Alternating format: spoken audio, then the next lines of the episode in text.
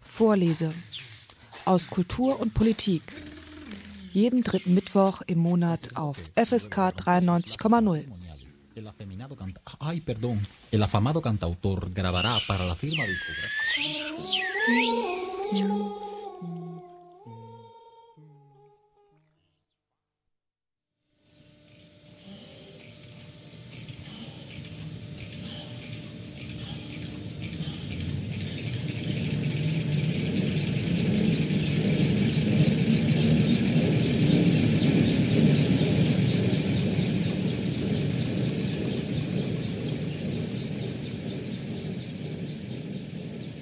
Funktioniert sie eigentlich, die Wirtschaft oder Ökonomie? Wie produzieren Menschen im Kapitalismus? Und gibt es den Kapitalismus schon immer? Was hat Karl Marx entdeckt? In der Sendereise von Vorlese aus Kultur und Politik zum Thema Marxismus geht es heute einzig und allein um die Ökonomie. Genauer gesagt um das, was der Marxismus zur Ökonomie sagt bzw. herausgefunden hat. Um Fehlannahmen von vornherein auszuschließen, es ging Marx mitnichten um die Gesellschaft an sich oder das menschliche Wirtschaften. Auch enthält seine Analyse keine Anleitung für die praktische Umsetzung des Sozialismus. Das Kapital im Untertitel Kritik der politischen Ökonomie gilt als eines der Hauptwerke von Karl Marx. Über Jahrzehnte vergrub sich Marx in Bibliotheken und Dokumenten und arbeitete an dem Kapital. Die Kritik der politischen Ökonomie ist als Kritik der kapitalistischen Produktionsweise zu verstehen. Marx erkannte, dass die bisherigen Ansätze der zur damaligen Zeit führenden Ökonomen nicht hinreichend erklären konnten, woher eigentlich das Kapital stammte. Genau das wollte Marx herausfinden. Und genau um diese Fragen geht es in der heutigen Sendung. Wir wollen klären, was Karl Marx eigentlich zum Kapitalismus zu sagen hatte. Sollten am Ende der Sendung Fragen offen bleiben, der Wunsch nach einem Kapitallesekreis bestehen oder ihr Literaturempfehlungen haben möchtet, ruft direkt hier im Studio am FSK an, im Anschluss an diese Sendung bis 22.30 Uhr. Zu Gast in der Sendung ist heute Professor Georg Fühlbert von 1972 bis 2004, Professor für Politikwissenschaften an der Uni Marburg. Die Forschungsschwerpunkte Fühlberts liegen hauptsächlich in der Theorie und Geschichte des Kapitalismus, in der Geschichte der Arbeiterbewegung und in der lokalen Zeitgeschichte. Er ist vielleicht einer der letzten marxistisch geprägten Professoren in Deutschland und insofern prädestiniert, einen Überblick über die Ideen Marx zu geben. Und nun steigen wir gleich ein in eine erste Reise in die politische Ökonomie.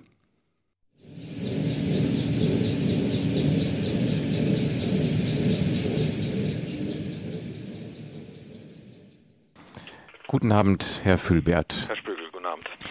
Wenn man an die Kapitalismuskritik von Marx denkt, dann fällt einem sofort das Kapital ein.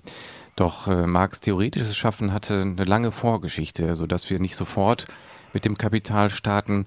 Ab wann reifte denn in den Politiker und Philosophen Marx die Idee oder Erkenntnis, sich mit der Ökonomie zu beschäftigen? Ab 1844 in seiner Kritik der Hegelschen Rechtsphilosophie äh, versucht er das zu beschreiben, was man, was er schon bei Hegel gefunden hat, die Entfremdung und versucht dann herauszufinden, was die Menschen unfrei macht, versucht dann die Potenziale der Befreiung und landet dann am Ende bei einem historischen Subjekt, das er damals noch nicht kannte, aber mit dem Namen schon nennen konnte, dem Proletariat. Und dann äh, war, ging es darum, die Existenzbedingungen dieses Proletariats kennenzulernen. Da half ihm dann die Arbeit seines Freundes äh, Friedrich Engels, der ja als Fabrikant in Manchester die Lage der arbeitenden Klasse in England beschrieb. Und dann merkte Marx, ja, also man kann die Lage des Proletariats nicht ethnologisch beschreiben, also eine Gruppe, der es besonders schlecht geht, auch Engels sah das nicht so, sondern was sind die Bedingungen, die die Menschen so unterdrücken. Und da fand er den Schlüssel in der Ökonomie, in der kapitalistischen Ökonomie. Diese kapitalistische Ökonomie hat eine Begründung, das ist die Volkswirtschaftslehre, wie wir sie heute nennen würden. Damals nannte man es die politische Ökonomie und anders als Engels war er ja ein Bücherwurm und der studierte nun die Klassiker der politischen Ökonomie, Adam Smith und David Ricardo und stieß hier auf innere Widersprüche in ihrer Theorie und versuchte, so wie Hegelianer das eben machen, äh, wenn etwas an ein Ende gekommen ist, ein Denkprozess, einen neuen da zu eröffnen, zu fragen, warum kann Smith und warum kann Ricardo etwas nicht erklären, da muss ich mir die Ökonomie selbst mal ansehen. Dann wurde an dieser Stelle wurde er da zu einem Doppelwesen, nämlich zu einem logisch verfahrenden Theoretiker und dann auch zu einem empirisch verfahrenden äh, Ökonomen. Und Sie hatten es eben ein, so eingeschoben, diese Schrift von Engels war dann wahrscheinlich die Lage der arbeitenden Klasse in England, auf ja, die sich Marx berufen hat? Es gibt, auch eine, es gibt auch eine Schrift zu den Grundlagen der Nationalökonomie vom jungen Engels, also er hat beides gemacht. Hat ebenso wie Marx theoretisch gearbeitet und auch empirisch. Mhm. Und dann war im Prinzip, wie Sie schon sagten, relativ schnell, also der Begriff Proletariat, den gab es vorher schon, aber die wirklichen Lebensbedingungen oder Klassenbedingungen hatte Marx dann noch nicht erkannt, sondern hat sich dann quasi auf die Suche nach der ökonomischen Grundlage dessen, was wir Kapitalismus nennen, gemacht. Ja. Und wie ging dann die Erforschung weiter von Marx? Wie, wo hat er angesetzt? Wie sah dann die nächste Zeit seiner Beschäftigung mit dem Thema aus? Naja, er setzte sich in die äh, British Library und erforschte und erforschte von morgens bis abends nun das, was an Blaubüchern vorlag, also an empirischen Untersuchungen, las auch die klassischen Theoretiker, der hatte ja nicht, hat zwar auch Bücher zu Hause, aber das meiste musste er dann in der Bibliothek dann selbst lesen vor Ort. Äh, und dann versucht er dann, äh, das ist also ein empirischer Forschungsprozess. Dann liegt das Kapital vor, der erste Band von 1867, und da sagt er gleich am Anfang ausdrücklich, was ihr Leserinnen und Leser vor euch findet, ist nicht der Forschungsprozess, sondern ist das Ergebnis eines Forschungsprozesses. Also dieses Buch wird einen Aufbau haben, eine innere Entwicklung, eine innere Logik, und diese innere Logik ist das Ergebnis eines Forschungsprozesses, unterscheidet sich aber von empirischem Befund. Es werden also nicht äh, empirische Befunde aufgezählt und am Ende wird ein äh, Ergebnis gebracht, sondern das habe ich alles schon hinter mir. Ich habe das Ergebnis jetzt vor mir und jetzt werde ich euch das Ergebnis in einer bestimmten Darstellungsweise vorstellen. Das ist dann eine logische Konstruktion. Genau, also insofern äh, hat das Kapital jetzt ein Endergebnis von jahrelanger oder jahrzehntelanger Forschung, kann man sagen. Also welchen Zeitraum kann man eigentlich sagen, wie lange hat sich Marx da mit dem Kapital herumgeschlagen, bis es wirklich veröffentlicht wurde? Ja, veröffentlicht. Also äh, fangen wir mal an mit den Pariser Manuskripten. Da saß er in Berlin in, der Bibliothek und hat eben ökonomische Manuskripte gelesen. Das wäre 1844. Gestorben ist er 1883, das war dann im 39. Jahr, also hat 39 Jahre daran gearbeitet. Der erste Band erscheint dann nun allerdings 1867, da waren schon 23 Jahre rum. Zwischendurch 1859 gab es schon wieder ein Zwischenergebnis, das heißt zur Kritik der politischen Ökonomie. Äh, also das kommt stückchenweise raus, 1859 nach 15 Jahren das erste Ergebnis zur Kritik der politischen Ökonomie, dann 1867 das zweite Ergebnis, der erste Band des Kapitals, dann kommt die zweite Auflage 1872, das ist dann schon eine Fortschreibung des ersten Bandes, dann gibt es die französische Ausgabe von 1872 bis 1874. Er schreibt immer weiter am ersten Band. Und zugleich schreibt am zweiten Band, am dritten Band, dann stirbt er und Engels muss weitermachen. Also Marx hing 39 Jahre am Stoff des Kapitals. Nehmen Sie sich die Lebensverlängerung durch die Arbeit von Engels hinzu. Der dritte Band kommt 1894, also 50 Jahre haben die beiden, wissen Sie, Marx und Engels eben zusammen an dem Werk gearbeitet. Gut, das ist natürlich echt fast ein ganzes Menschheitsleben, äh, kann man so sagen. Ja, kann man sagen. Zumal man ja nicht außer Acht lassen darf, dass die Arbeit am Kapital nicht das einzige war, was die beiden in der Zeit gemacht haben. Wir haben es auch in der vorherigen Sendung schon mal besprochen. Beide waren ja während dieser Erarbeitung und Forschungszeit von Marx praktische Politiker, Revolutionäre, die auch andere Themengebiete, Schriften veröffentlicht haben. Ne? Also angefangen vom Manifest 1848, aber dann auch viele weitere Schriften, die erschienen sind. Also gab es nicht nur diesen Fokus auf das Kapital. Ja, das Kapital Kapital war die Voraus, also die Analyse der Ökonomie war die Voraussetzung für die Beschäftigung mit Dingen, die ihnen immer wichtiger war als die Ökonomie, nämlich die Abschaffung des Kapitals, ihre Arbeit als praktische Politiker. Und Marx war ja auch der Ansicht, das ist natürlich so ein bisschen selbstüberschätzend gewesen, gemessen an einem Menschenleben, aber er nun tatsächlich der Ansicht, er müsste auch noch ein Buch über den Staat schreiben, nachdem er mit dem Kapital fertig ist. Aber da hätte er wohl 200 Jahre alt werden müssen. Also dazu ist, dann, ist er auch gar nicht mehr gekommen, nehme ich an. Nein, nein. Er hat allerdings äh, politische Publizistik verfasst, jede Menge. Nicht? Er hat für eine amerikanische Zeitung wöchentlich Kommentare geschrieben. Er hat die Revolution von 1848 bis 1850 in Frankreich beschrieben, ganz wichtiges theoretisches Werk äh, geschrieben. 18, der 18. Primär des Louis Bonaparte hat eine Schrift verfasst. Äh, der Bürgerkrieg in Frankreich hat die französische Kommune kommentiert. Das sind alles journalistische Arbeiten. Das hat er nebenbei gemacht und äh, dieses und er musste manchmal auch um Geld schreiben. Das hat ihn natürlich sehr oft dann auch abgelenkt, am Kapital weiterzuarbeiten. Und dann gab es jede Menge Quarrel, jede Menge Enge, äh, Ärger in der Arbeiterbewegung selbst, die Auseinandersetzung mit Bakunin.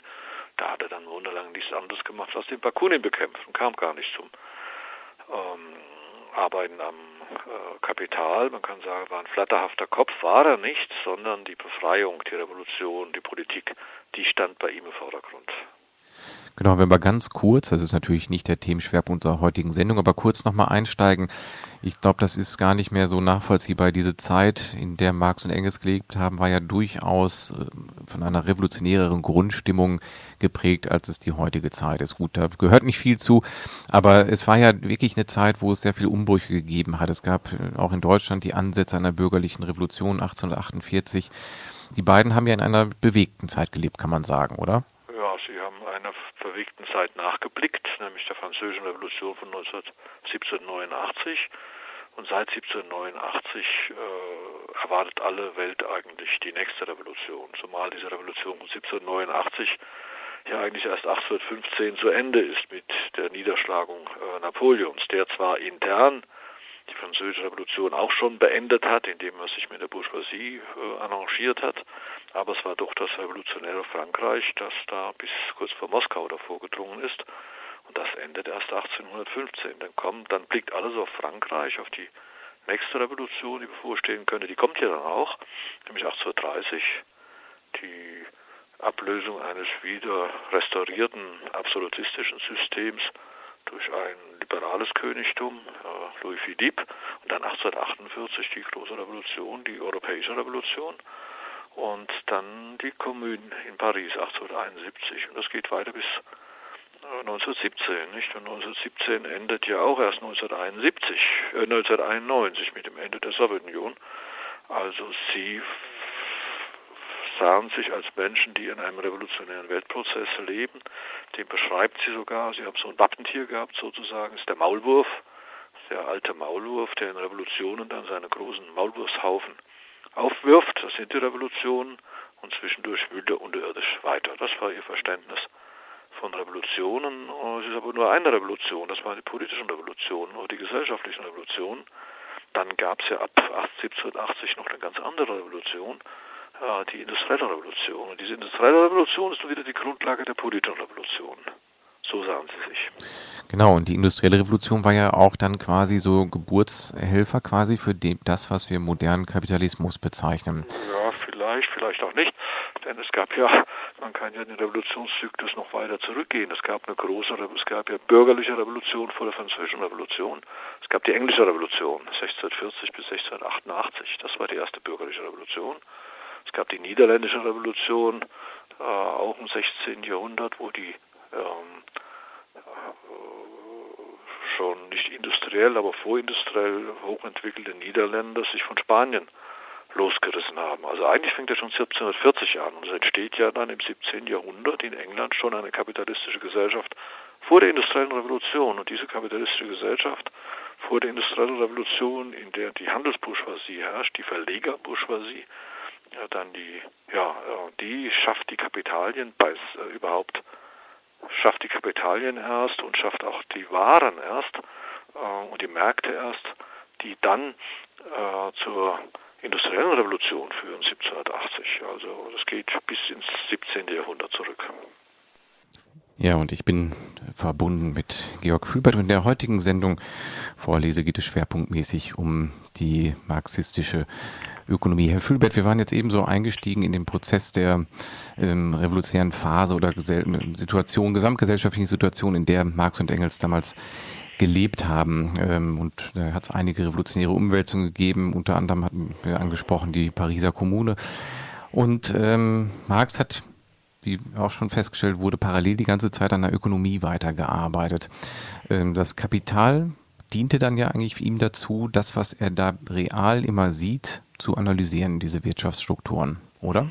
Ja, ja es gibt zwei Subjekte, die die immer Gegenwart vorantreiben. Einmal ist der Prozess, in dem das Kapital sich durch die Gesellschaft frisst und zweitens ist der revolutionäre Prozess. Und er steht auf der Seite des revolutionären Prozesses und studiert den Gegner. Genau. Und was ist dann genau eigentlich, wenn wir jetzt mal in die Ökonomie wirklich einsteigen? Der erste Band, sagten Sie, ist 1867 richtig erschienen. Mhm. Ähm, was, ja, steigen wir einfach mal mit dem Buch jetzt nochmal direkt ein. Das ist ja wirklich so etwas wie ein, ja, wie so ein Berg, was vor einem liegt, wo eigentlich alle kennen diesen Begriff, kennen dieses Buch. Es gehört ja auch zum Weltkulturerbe äh, der UNESCO oder Weltbucherbe. Da müssen Sie mich korrigieren. Ich glaube, ich weiß es auch nicht. Das ist auch nur der erste Band, genau. der zu diesem Welterbe erklärt worden ist. Also auf jeden Fall ist es ja so ein, so ein Begriff, wenn man jetzt, was weiß ich, die zehn populärsten Bücher nennen müsste, da würde das Kapital auftauchen.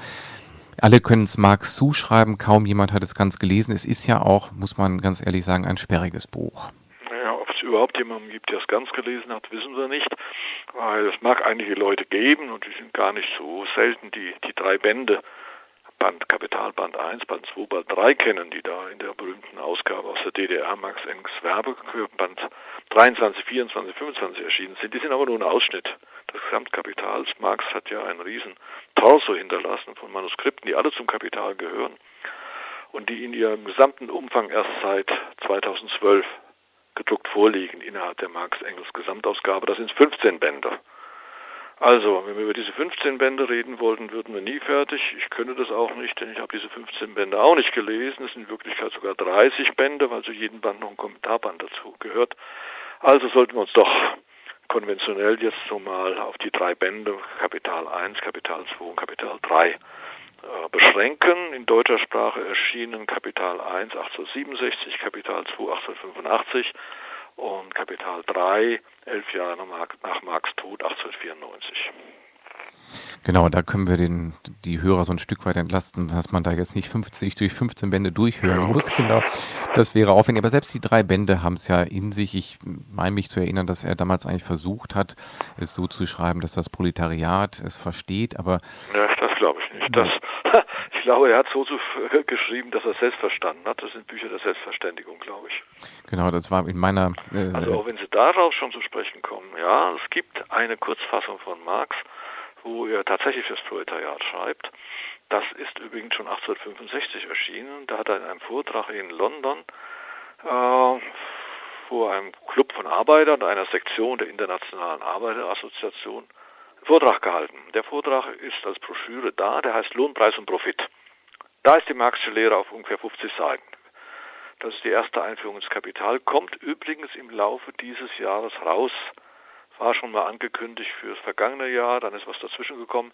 Für Mai ist angekündigt Karl Marx Lohnpreis und Profit mit Kommentierung und Einleitung von Thomas Kuczynski. Werbeblock kann ich sehr empfehlen. Wer keine Zeit hat, die drei Bände zu lesen oder vorher, bevor er die drei Bände liest, das mal in Tablettenform haben will, der lese äh, Marx, Lohnpreis und Profit. Dann lesen sich die drei Bände vielleicht auch leichter. Aber es geht da im Wesentlichen allerdings um den ersten Band. Genau, dann steigen wir vielleicht direkt mit dem ersten Band ein, der es bietet sich an, ich hatte da auch einmal eine Sendung zu, das in einem Kapitallesekreis eher gemeinsam sich zu erlesen, weil ja viele Begrifflichkeiten vorausgesetzt ja, werden, man die man tun, aus ja. heutiger Sicht auch gar nicht mehr so auf dem Schirm hat. Was ist denn so, wir steigen ein, aber eine, in einer Frage kann man es nicht beantworten, aber was ist der, der, ja eigentlich der Inhalt vom ersten Band des Kapitals? Na, gehen wir mal von drei Fragen aus, weil Marx hat das ja auch als Ganzes gesehen. Also äh, Marx versucht in den drei Bänden des Kapitals drei Fragen zu beantworten. Der erste Band behandelt die Frage, wie entsteht überhaupt Kapital? Heißt ja auch der Untertitel Das Kapital, erster Band, der Produktionsprozess des Kapitals. Der zweite Band lautet ja, wie bewegt sich das Kapital zwischen den einzelnen Branchen der Wirtschaft?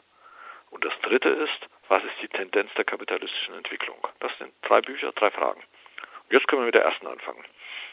Genau, also in der ersten Frage, wenn man das Kapital aufschlägt, dann schreibt Marx ja dort, dass die, der Reichtum der Gesellschaft in den kapitalistische ähm, Produktionsweisen. Ja, den kapitalistische Produktionsweise herrscht, erscheint als eine ungeheure Warensammlung. Genau, und ihre einzelne Komponente ist die Ware. Die Zellenform ist die Ware. Genau, und dann geht es im Prinzip um eine Analyse, was Ware eigentlich ist. Ja, da geht es dann schon los. Also da ist die Ware. Äh, Ware ist ein Eigentum, das, das von irgendjemandem Händen ist und von anderen gekauft wird. Also eine Ware wird gekauft und verkauft. Das macht die Ware aus. Dann fragt man sich, warum kaufen denn Leute Waren? Und deshalb kaufen sie Waren, weil sie sie nicht haben. Und weshalb verkaufen andere Leute Waren? Und ja, weil sie auch Waren nicht haben und um diese anderen Waren zu bekommen, müssen sie Geld in die Hand kriegen. Also müssen sie Waren verkaufen, damit sie andere Waren kaufen können. Das wird eine Warenwirtschaft. So wird ein Markt beschrieben. So, damit ich eine Ware loswerde, die ich jetzt loswerden will, um an Geld zu kommen, muss es einen anderen Menschen geben, der Interesse an meiner Ware hat. Wann hat er ein Interesse an meiner Ware? Wenn sie für ihn einen Gebrauchswert hat. Er muss sie gebrauchen können. Dann stellt sich die Frage, ja, wie viel ist die Ware denn wert? Äh, und das ist dann der Tauschwert. Also eine Ware hat einen Doppelcharakter, Tauschwert und Gebrauchswert. Es werden Waren gegeneinander getauscht. Einer, also der Bäcker, der Brot haben will, äh, der, der Wurst haben will, kriegt seine Wurst und der Metzger, der Brot haben will, kriegt Brot. Das ist ein, ja, so ein normales Gewimmel auf dem Marktplatz, aber es entsteht was Komisches. Nämlich am Ende, das hatten wir das letzte Mal schon, ist derjenige, der eine Ware verkauft, reicher als vorher. Er hat mehr Geld übrig, als er vorher hatte. Das ist der Gewinn, der Profit. Und man fragt, Marx fragt sich dann, wo kommt der Gewinn her eigentlich? Wenn alle äh, Waren gegeneinander austauschen, dann äh, haben zwar alle die Waren, die sie haben wollen, aber wieso Gewinn entstehen soll, weiß man nicht zunächst einmal, wenn man so fragt dann schlägt Marx vor einige Antworten auf die Frage. Es könnte zum Beispiel sein, dass einer den anderen bescheißt, dass er einfach eine Ware teurer verkauft, als er sie gekauft hat.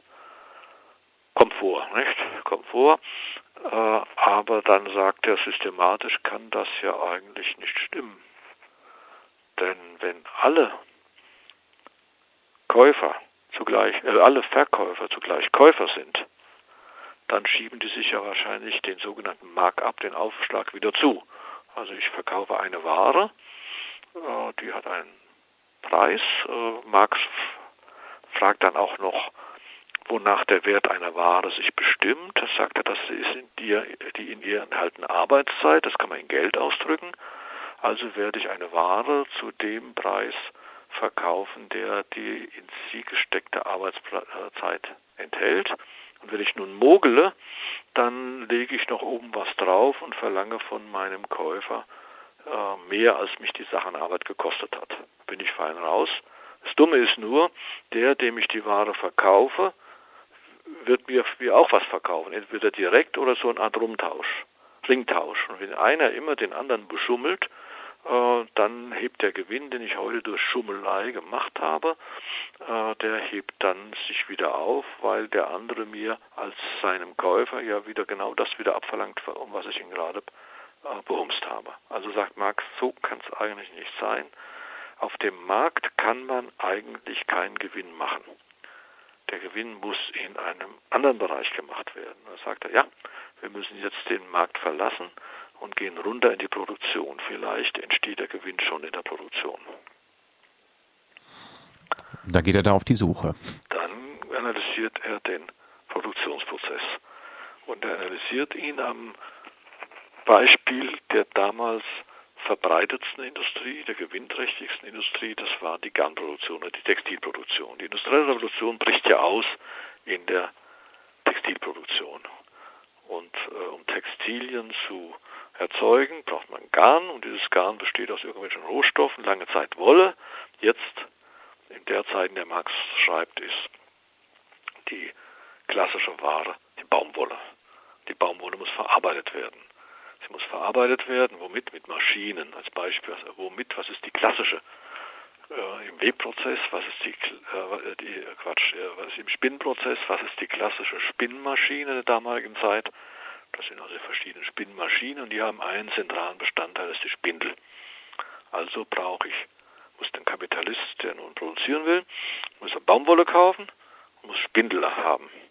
So, und dann legt er die Spindel neben die Baumwolle und es passiert nichts. Warum passiert nichts? Weil irgendjemand braucht er ja nun, der die Baumwolle mit der Spindel zusammenbringt. Das sind die Arbeitskräfte, Arbeiter, die Hands, die Hände. Also was muss er machen? Er muss also Spindel haben, er muss Baumwolle haben und er muss Arbeitskräfte haben.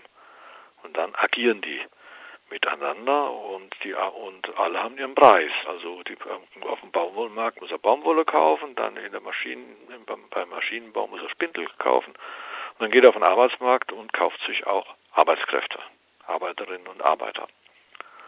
So, äh, was muss er für die Baumwolle bezahlen? Sagen wir mal, für die Baumwolle muss er bezahlen, weiß ich, 20 Schilling, denn so viel Arbeitszeit, so viel äh, hat, äh, steckt an Arbeit in der Baumwolle drin.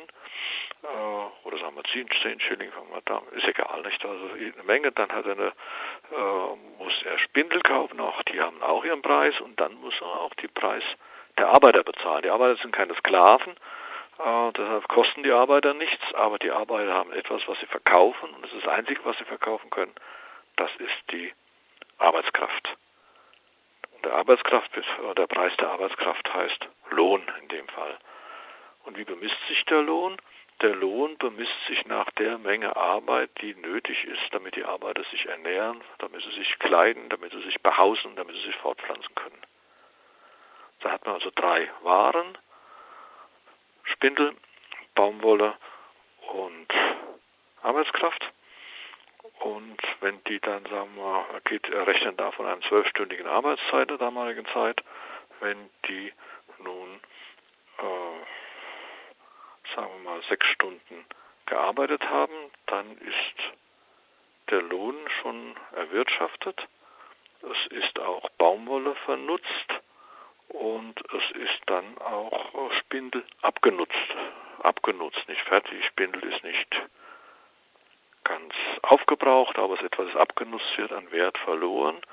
Und dieser Lohn und, der, und die abgenutzte Teil der Spindel und die Baumwolle geht in eine Ware ein und diese Ware ist dann eine gewisse Menge von Garn. Und dann sagt Marx, ja, und was, wo bleibt der Gewinn? Ist auch kein Gewinn, nicht? Also er hat bezahlt für den Lohn, er hat bezahlt für die Spindel, er hat bezahlt für die Baumwolle, bringt das auf den Markt und bekommt auf dem Markt genau das wieder, was die drei Bestandteile gekostet haben. Haben wir keinen Gewinn. Was macht der Kapitalist? Dann lohnt es doch eigentlich gar nicht, Kapitalist zu sein. Hat ja keinen Gewinn davon. Und doch macht er einen Gewinn. Warum? Weil der Arbeitstag nicht sechs Stunden ist, sondern zwölf Stunden ist auf heutige Verhältnisse gerechnet beim 40-Stunden-Woche, weil die Arbeitswoche nicht 20 Stunden ist oder 40 oder die Metallindustrie, weil die Arbeitswoche nicht 17,5 ist, sondern 35. Also gehen wir wieder zurück zu diesem zwölfstündigen Arbeitstag. Was ich sagen will, ist egal, ob das eine 35-Stunden-Woche ist oder ein 12-Stunden-Arbeitstag. Nach sechs Stunden hat der Arbeiter seinen Lohn verdient. Nur seine Ware, die er da auf den Markt gebracht hat, die Arbeitskraft, ist eine sehr komische Ware. Nämlich im Unterschied zu Garn und Spindel äh, kann sie länger arbeiten als nur die Zeit, äh, in die, die in ihre Produktion eingegangen ist. Die Arbeiter, die also sechs Stunden gearbeitet haben in der Fabrik, arbeiten dann weitere zwölf Stunden. Und in diesen zwölf Stunden muss der Kapitalist nochmal Geld für das ba die Baumwolle ausgeben, nochmal Geld ausgeben für die Spindel, aber er muss kein Geld mehr für den Lohn ausgeben. Den hat er schon gezahlt für die ersten sechs Stunden. Und dann sind wir ja an dem Punkt, was Marx entdeckt hat, was man den Mehrwert bezeichnet. Das ist der, das genau, das ist es nicht. Das ist der Mehrwert. In der Rechnung, die er da aufmacht, am Beispiel des Garns, sagt er, der Kapitalist hat äh, an Baumwolle und an Spindeln, an Lohn ausgegeben ähm, 27 Schilling und kann das Ganze verkaufen für 30 Schilling. 30 Schilling, die drei Schilling zwischen 27 und 30, das ist äh, die Mehrarbeit, das ist der Gegenwert der Mehrarbeit, die der Arbeiter gearbeitet hat. Und das ist der sogenannte Mehrwert und den steckt der Kapitalist in die Tasche.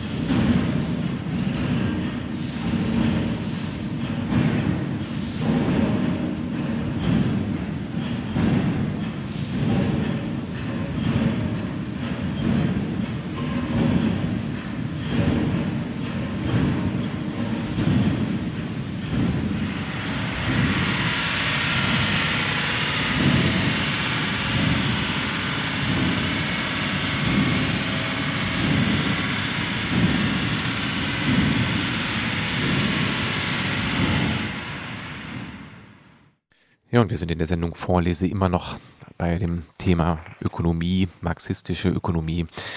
Und sind gerade vor der Einblendung von sehr klassischen Arbeitergeräuschen beim Mehrwert gelandet, den Marx im, Band 1 des Kapitals entwickelt, also feststellt, dass die Kraft, die Werte erzeugt, dem Kapitalismus quasi die Arbeitskraft ist und nicht die Ware selbst, die man gegen andere tauscht, sondern darin steckt quasi dieser geronnene Wert, wie er es, glaube ich, auch sagt. Ist das richtig? Ja. Genau. Ähm, der, diese Mehrwert, diese Entdeckung dieses Mehrwerts, dass der wirklich aus dem Arbeiter herausgepresst wird und er eigentlich so ein Surplus an Arbeit leistet, die dann quasi wieder gerinnt und in Kapital sich verwandelt. Das ist ja etwas, was Marx wirklich zuzuschreiben ist, was er dann wirklich originär entdeckt hat, kann man so sagen. Wie, welche Relevanz hatte dann in Folge diese Entdeckung in der damaligen Zeit? Bevor wir auf die heutige Zeit gucken, ist natürlich erstmal interessant, wie ist denn damals eigentlich die, die, Rezeption dieses Werkes gewesen? Also war es nicht eine unglaubliche Begeisterung, dass man quasi so einen, so Schlüssel gefunden hat der Ungerechtigkeit? Naja, also es ist wohl nicht sehr viel gelesen werden. Sie sehen ja worden, Sie sehen ja, wie viele Schwierigkeiten man heute hat, das Kapital zu verstehen. Ich glaube, bei diesen öko großen ökonomischen Werken ist es immer so, Sie drücken theoretisch etwas aus, was in der Empirie schon feststellbar ist. Nehmen wir unser Beispiel hier mit der Arbeitszeit, nicht? Also wenn die Arbeiter mehr arbeiten müssen, als zur Reproduktion ihrer Arbeitskraft nötig ist, dann würde das ja bedeuten, dass Arbeiter entweder Interesse daran haben sollten, den Gegenwert ihrer Arbeitszeit in Cash in die Hand zu bekommen oder zu sagen, naja, also gut, dann arbeiten wir nicht so lange. Könnten wir ja machen, dass die Arbeiter sagen, nach sechs Stunden, wir gehen nach Hause, unser Lohn haben wir uns verdient. Geht nicht, weil sie ja, die Produktionsmittel gehören dem Kapitalisten und der sagt, na ne, ich lasse euch nur sechs Stunden in meiner Fabrik arbeiten, damit ihr euren Lohn euch verdient, wenn ihr einen Arbeitsvertrag unterschreibt, dass er zwölf Stunden bleibt. Sonst dürft ihr auch nicht die sechs Stunden arbeiten. Das ist aber schon Gegenstand eines praktischen Kampfes zwischen Kapital und Arbeit gewesen, bevor Marx das Kapital schrieb. Wir haben in England einen riesigen Kampf, einen jahrzehntelangen Kampf in England gehabt um die Verkürzung des Arbeitstags. Es gab damals, Sie sehen ja, Marx rechnet mit einem zwölfständigen Arbeitstag. Das würde man heute für barbarisch halten. Wahrscheinlich gibt es das aber noch in Vietnam und China, ne, wird es das wohl noch geben. Ähm, und in England haben die Arbeiter schon gekämpft und dann sogar erfolgreich gekämpft, übrigens 1847, um die Verkürzung des Arbeitstags, der bei 12 bis 16 Stunden lag, auf 10 Stunden. Das heißt, sie haben nun die Zeitspanne, in die sie umsonst arbeiten mussten, verkürzt. Das heißt, die Arbeiter selbst haben schon erkannt, die Arbeitszeit ist ganz relevant. Und so geht bis heute der Kampf um die Verkürzung des Arbeitstags. 1889 tagt ein Sozialistenkongress in Paris und beginnt den Kampf äh, um den 1. Mai, ruft aus zu einer großen Demonstration an jedem 1. Mai jeden Jahres ab 1890 um die Verkürzung des Arbeitstags und das zentrale Ziel war damals der 8-Stunden-Tag. Sie wollten also vom 10-Stunden-Tag zum 8-Stunden-Tag hin. Also, die reale Arbeiterbewegung hat schon erkannt, Ausbeutung bedeutet, wenn man länger arbeiten muss, als man für den eigenen Bedarf benötigt und das ist die Differenz, die Kapitalisten einstreichen.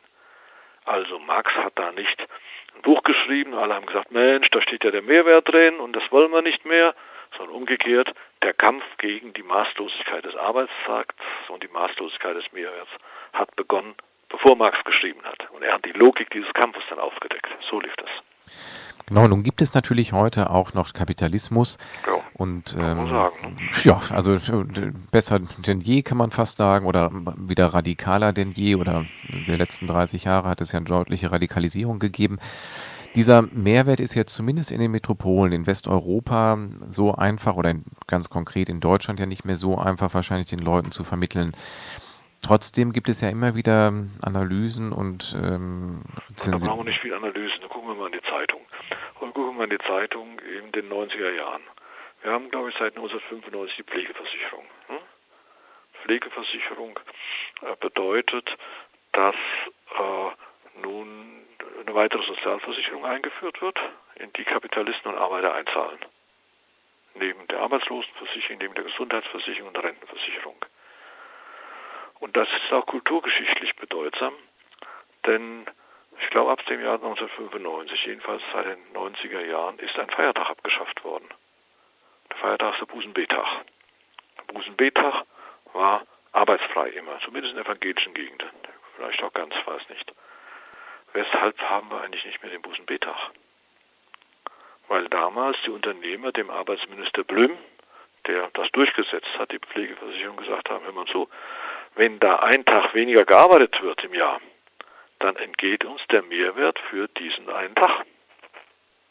Wir produzieren natürlich nur, wenn Gewinn produziert wird. Die haben nicht Mehrwert genannt, sondern Rendite oder Kapitalgrenze, weiß der Kuckuck, was so ein Zeugs.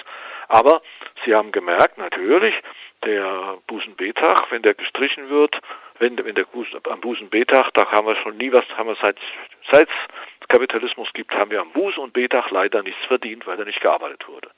Jetzt müssen wir aber in die Rentenversicherung, in die Pflegeversicherung einzahlen.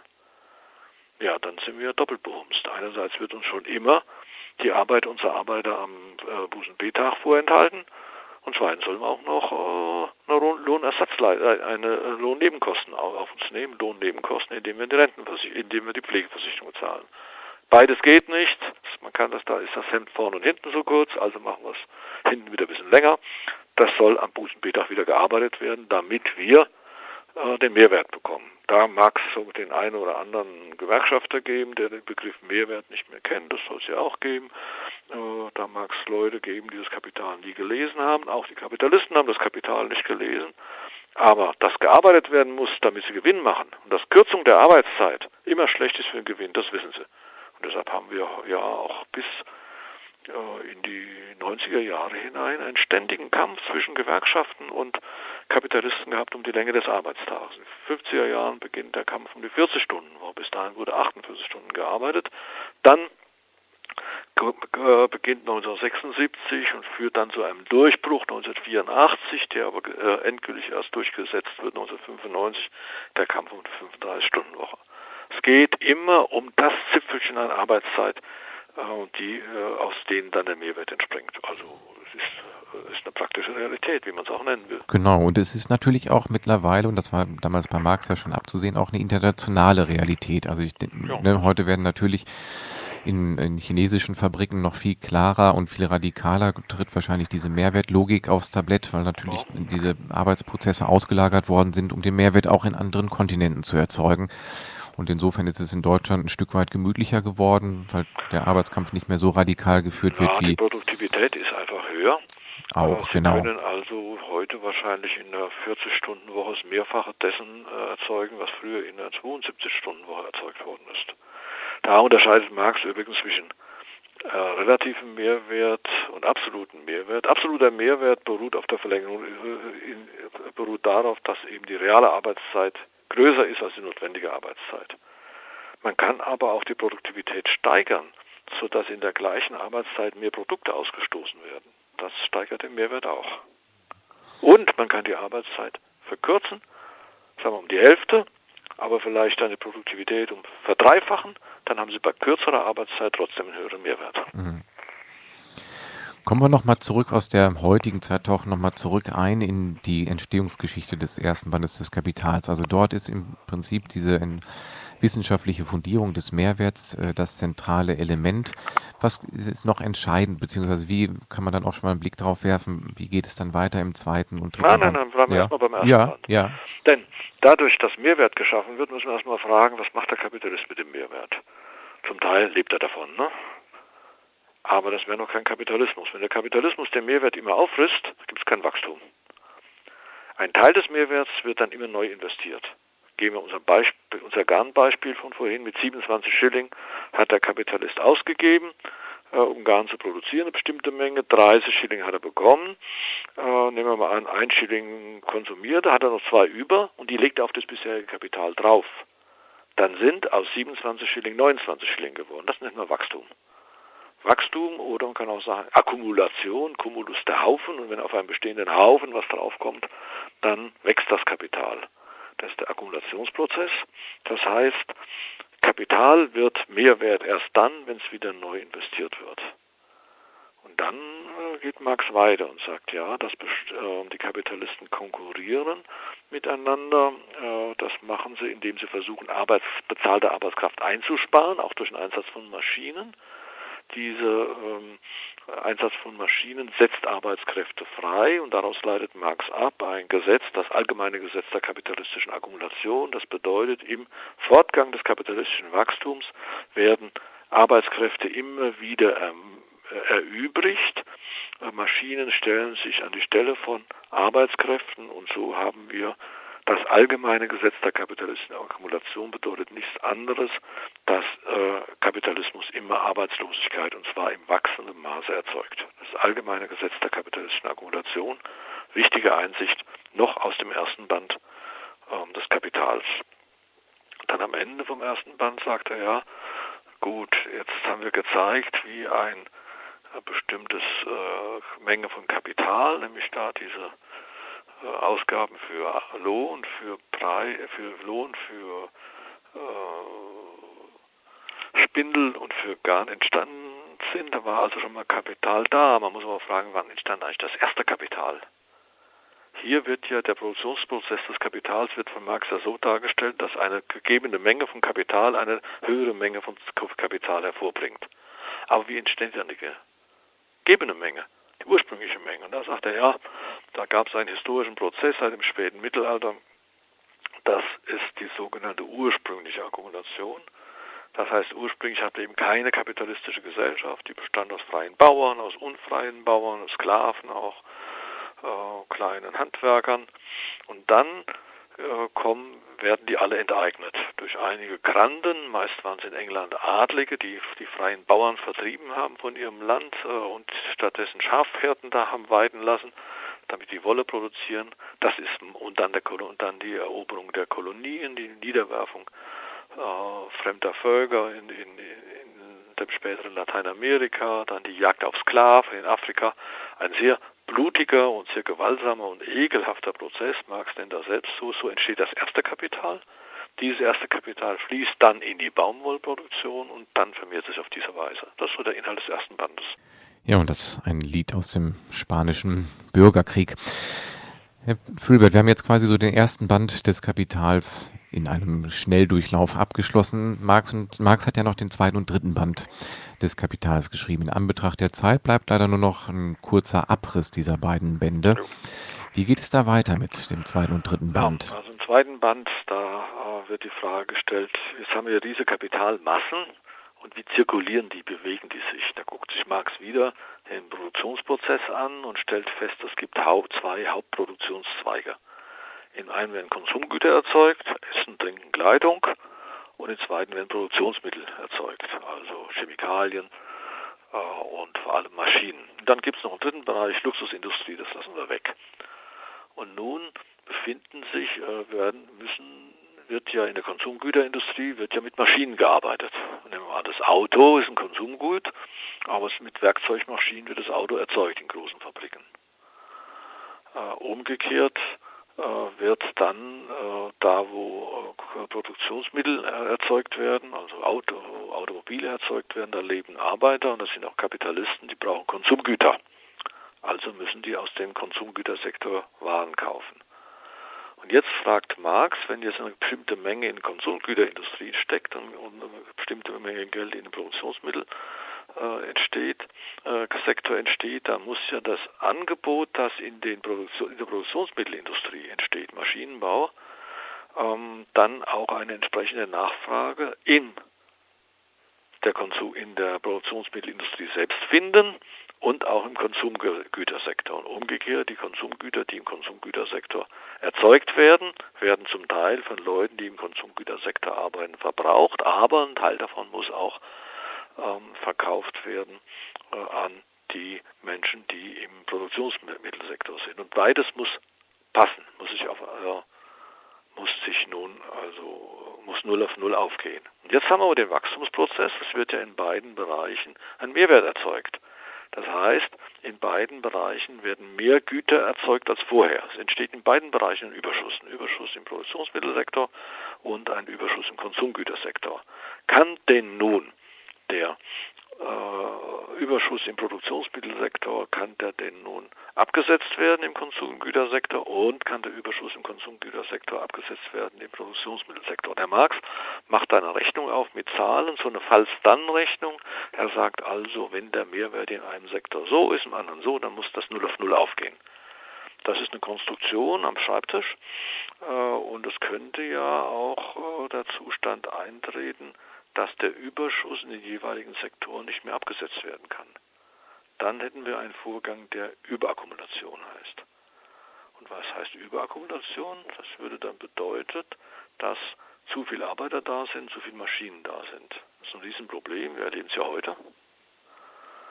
Das ist ein Problem, das Marx nicht stark beachtet hat, das aber eine seiner Nachfolgerinnen, Rosa Luxemburg, sehr ausführlich behandelt hat. Und darüber sollten wir in der späteren Sendung dann schon nochmal reden. Ja, dann der dritte Band. Im dritten Band, da wird die Gesamtentwicklung des Kapitalismus dargestellt. Äh, da gibt es erstmal so ein theoretisches Problem, das haben wir das letzte Mal schon erörtert, wie verhalten sich Werte und Preise. Äh, davon können wir eigentlich jetzt, sollen wir vielleicht nur so viel behalten, dass immer dort das Kapital dorthin fließt, wo es die größte Rendite bringt. Wenn es einen Sektor richtig äh, durchgewirtschaftet hat, wird das immer bei Steigerung der äh, Arbeitsproduktivität dazu führen, dass Arbeitskräfte durch Maschinen ersetzt werden. Da aber der, die Arbeitskraft die Quelle äh, des Mehrwerts ist, wird Kapital immer aus hochproduktiven Bereichen letzten Endes wieder in Bereiche äh, verschwinden müssen, in denen äh, noch nicht so viele Maschinen eingesetzt wird, wo mehr Arbeitskraft dann ausgebeutet äh, werden kann, aber in dem Maße, in dem die kapitalistische Produktionsweise sich durchsetzt, wird überall dann die, werden die Sektoren verschwinden oder weniger werden, in denen ein hoher Arbeitskrafteinsatz ist. Und so wird dann die sogenannte Profitrate sinken. Was ist die Profitrate?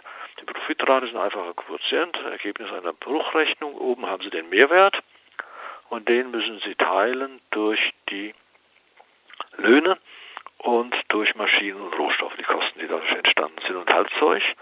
Und in dem Maße, in dem nun der Aufwand für Maschinen immer höher wird, wird also das, was unterm Strich wird, immer mehr und der Bruch wird immer kleiner. Das nennt Marx die, den, die Tendenz, den tendenziellen Fall der Profitrate. Er sagt, es gibt immer gegenwirkende Tendenzen, es ist nur die Tendenz, aber da sieht er ein mögliches Ende der kapitalistischen Produktion. Im dritten Band kommen wir dann doch schon zu Überlegungen zu über das Ende der kapitalistischen Produktionsweise. Und wenn wir merken, dass Marx jetzt auf dieser Spur ist, im dritten Band merken wir, dass er auch im ersten Band das eigentlich schon hat, Ende der kapitalistischen Produktionsweise. Einmal das allgemeine Gesetz der kapitalistischen Akkumulation, das bedeutet also wachsendes Elend, immer wieder werden Arbeitskräfte erübrigt.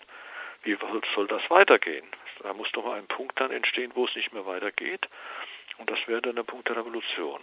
Oder Fall der Profitrate. Wenn sie gegen Null fällt, ja, dann, was wird denn mit dem Kapitalismus? Will er auf sanfte Weise seinen Geist aufgeben oder stürzt er sich auf neue Abenteuer? Hat sich dann immer wieder neue Abenteuer gestürzt, zum Beispiel die Kriege des 20. Jahrhunderts waren dann also äh, nun also Maßnahmen, in denen viel Kapital zerstört worden ist, viel überakkumuliertes Kapital sich verschwunden hat, wieder verschwunden ist, da entstehen neue Wachstum, äh, Wachstumsmärkte und das heißt die Kriegsproduktion also da merkt man plötzlich, Kapital, äh, das Kapital stößt an Grenzen. Dann hat Marx schon im ersten Band des Kapitals entdeckt, ähm, dass ein Zentralisationsprozess des Kapitals, also die Monopolbildung, das führt dann dazu, dass äh, immer weniger Kapitalisten übrig sind. Die ließen sich ja dann vielleicht leichter enteignen.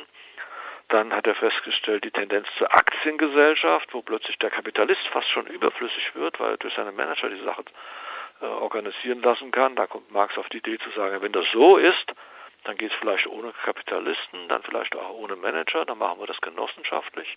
Immer solche Dinge spinnt er immer wieder ins Kapital ein. Man merkt, aus der Logik des, äh, des Kapitalismus ähm, sieht er auf sein Ende kommen. Nicht als Zwangsläufigkeit, aber als Möglichkeit. Ja, und dann äh, sieht er auch, dass das Kapital sich immer neue Abenteuer stürzt. Zum Beispiel ganz tief im dritten Band drin, die Stellen, die man meist nicht liest, äh, kommt der Begriff des fiktiven Kapitals, des zinstragenden Kapitals. Kapital geht aus der Produktionssphäre heraus und vermehrt sich bisschen in der Zirkulationssphäre. Und damit hätten wir den heutigen, äh, die heutige Art des Kapitalismus, also der nun sehr stark über die Börse läuft. Alles steht da schon drin, auch im dritten Band. Am aktuellsten im dritten Band des Kapitals sind die Abschnitte über das zinstragende Kapital, über das Kreditkapital und das sogenannte fiktive Kapital. Da haben wir unsere Finanzkrise seit 2007. Okay, Herr Fühlbert. An der Stelle möchte ich noch ein Stück weit Raum geben, dass wir den Hörer und Hörerinnen noch Empfehlungen aussprechen, wie man jetzt in dieses Thema einsteigen könnte. An der Stelle bedanke ich mich ganz herzlich einmal für diese an, ansatzweise Einführung. Vielleicht haben der eine oder die andere doch Lust, sich da stärker mit zu beschäftigen. Wie kann es dann weitergehen, wenn man jetzt in Richtung Literatur guckt? Lohnpreis und Profit von Marx, nun äh, herausgegeben von Thomas Kuczynski, kommt im Mai raus, kann man empfehlen. Dann haben wir zur Entwicklung der Baumwollindustrie einen ganz aktuellen dicken Wälzer von einem bürgerlichen Historiker, Beckert heißt er, Sven Beckert, King Cotton über die moderne Baumwollindustrie. Das würde ich dann empfehlen. Genau, und wir werden jetzt, wir haben schon mal so ein bisschen geguckt, es wird ja noch weitere Sendungen zu dieser Thematik geben. In der nächsten Sendung, die dann im März ausgestrahlt wird, wird es um die Politiker Marx und Engels gehen und ein Stück weit auch ihr gesellschaftliches Ziel, die Eigentumsfrage in Richtung Kommunismus. In den weiteren Sendungen beschäftigen wir uns dann noch mit den marxistischen Ansätzen nach Marx, also Rosa Luxemburg und Lenin, und kommen im Laufe des Jahres dann noch auf die Geschichte der sozialistischen Staaten und zur aktuellen Situation. Herr Fülbert, an dieser Stelle bedanke ich mich ganz herzlich und freue mich auf die Fortsetzung dieser Sendereihe. Ich mich auch. Mhm. Bis dann. Bis dann. Tschüss.